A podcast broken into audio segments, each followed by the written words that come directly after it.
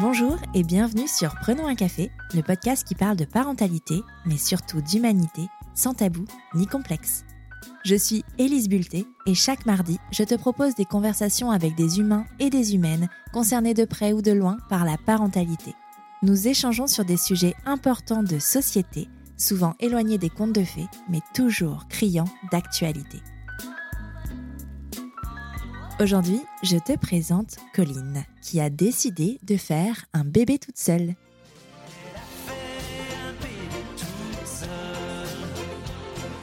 Maintenant que tu as bien la chanson de Goldman en tête, laisse-moi te parler de Colline, cette femme indépendante et féministe jusqu'au bout des ongles qui, même si elle désire être mère depuis toute petite, a bien pensé son projet de parentalité. Parce que, ok, elle désire être mère, mais est-ce un désir profondément ancré ou un désir dicté par notre société? Colline chemine. Elle se questionne et finit par comprendre que oui, elle veut être mère. Mais pas dans le schéma traditionnel qui voudrait que pour faire un enfant, il faut un papa et une maman.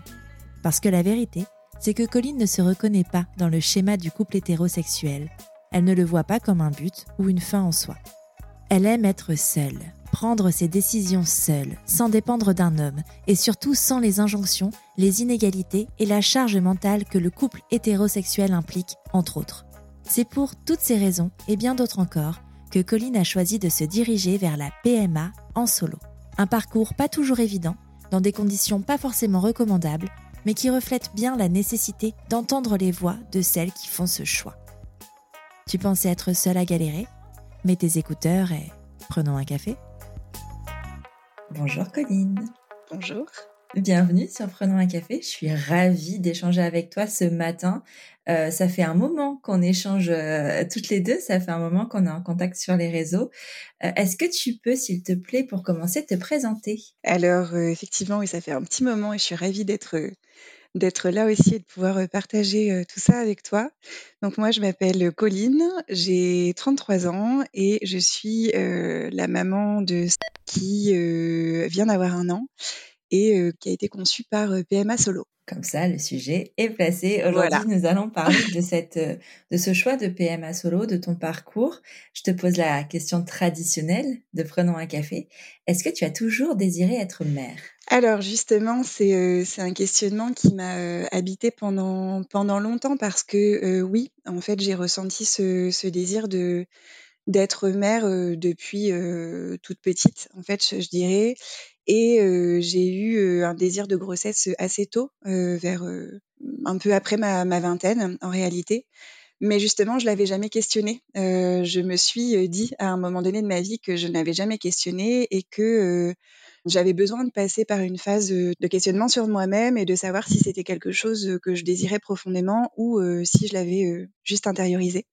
Donc je suis passée par cette phase-là qui a été parfois assez assez violente, mais j'en suis arrivée à la conclusion que j'avais vraiment ce désir d'être mère et d'autant plus que j'étais prête à le réaliser en dehors du, cadre normatif entre guillemets et, et dans un un cadre, une configuration que la société n'approuvait pas et, ne légalisait même pas à l'époque. Donc c'est quelque chose que tu as envisagé dès le départ cette configuration ou, euh, ou alors tu étais vraiment partie sur bah, qui vivra verra Non, c'est pas quelque chose euh, que j'avais euh, envisagé dès le départ parce que moi j'ai été en couple pendant longtemps avec une personne, avec un homme, avec lequel je désirais avoir des enfants parce que j'avais jamais questionné ça non plus.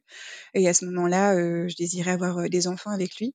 Et c'est finalement quand même un peu en fait avant qu'on se sépare, que j'ai commencé à questionner à la fois le couple, euh, le couple hétéro et la maternité, euh, la parentalité à deux. Et c'est quelque chose qui s'est fait euh, progressivement au fur et à mesure de toute une remise en question de ma vie et qui au départ s'est présenté peut-être comme un plan B dans l'optique et suite à ma séparation et qui en fait est, est, devenu un plan A parce que je me suis rendu compte que finalement ça m'allait bien comme, comme parentalité.